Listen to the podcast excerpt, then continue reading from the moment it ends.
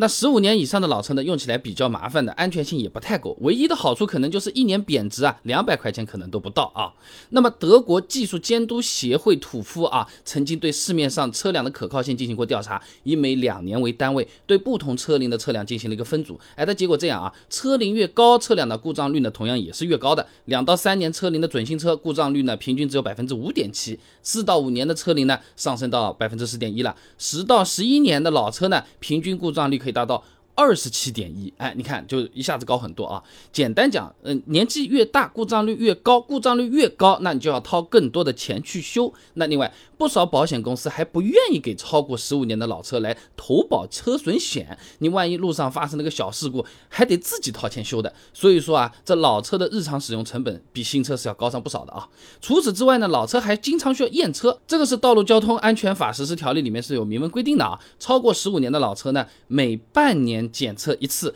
一年要两次的啊。那不光说是这个次数它更频繁了，老车年检的时候还是比较容易碰到问题的。尾气检测来举个例子啊，弗吉尼亚理工学院及州立大学伊丽莎白贝尔卡特罗写了一篇论文啊，这陶瓷三元催化器生命周期分析上面啊，他列举了某陶瓷三元催化器的生命周期数据，那它使用寿命呢，也就是八万英里，差不多呢十二万八千多公里啊。那么根据能源与交通创新中心二零一八年给出的二零一八年中国乘用车实际道路行驶与油耗分析年度报告里面数据看啊，哎，这我国车辆每年平均行驶里程呢是一万七千两百十三公里，那这么算起来啊，三元催化期差不多七年半左右，哎，有可能会出现问题了。十五年以上的老车，就算是中间你换过三元，有可能第二个。都已经开始出问题了啊！那么三元出问题，呃，这个年检尾气排放就过不去了。类似的问题还有什么刹车、灯光系统等等啊？每年两次的年检，哎，这种十五年以上的老车啊，就很有可能因为各种各样的原因卡一卡，甚至是过不去啊。那除了麻烦之外啊，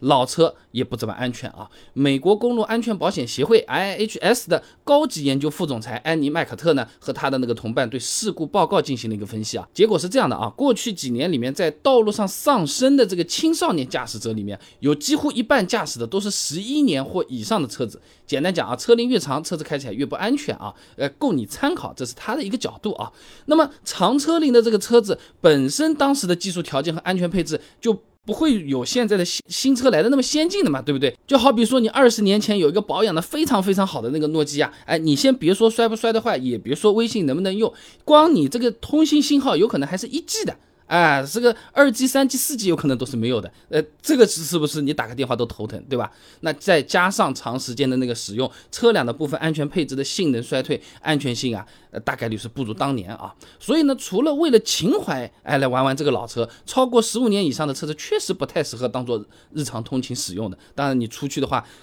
可以享受很多的这个注目的这个目光啊啊！不过如果手里真的是有十五年以上的这种呃老古董啊啊，不是特殊情况呢，你也不用急着脱手去甩卖了，就它老了我去卖掉它怎么样？你可以等等看看能不能卖个好价钱啊。肖欢发表在赤峰学院学报自然科学版上面有篇论文《二手车评估折旧规律研究》里面啊，他介绍的二手车折旧法，我们照他的来算的话呢，十四年车龄的二手车呢，哎，成新率呢是百分之十三点四九，你再放一年，成新率也就下降百分之二不到，哎，百分之十一点六九，十五年以上呢，衰减的就更慢了。如果是按照一万块钱的车价来算啊，一年也就贬值不到两百块钱，可以说是十五年以上的这个老车基本上是不怎么会贬值了啊。那总的来讲啊，十五年以上的老车呢，用起来确实是有不少麻烦的地方的。我个人不推荐你拿来上下班代步啊。领导，领导今天不能来上班了，干什么？我去修车，你工资不要了？修车比工资贵多了，哎，这没没意思啊。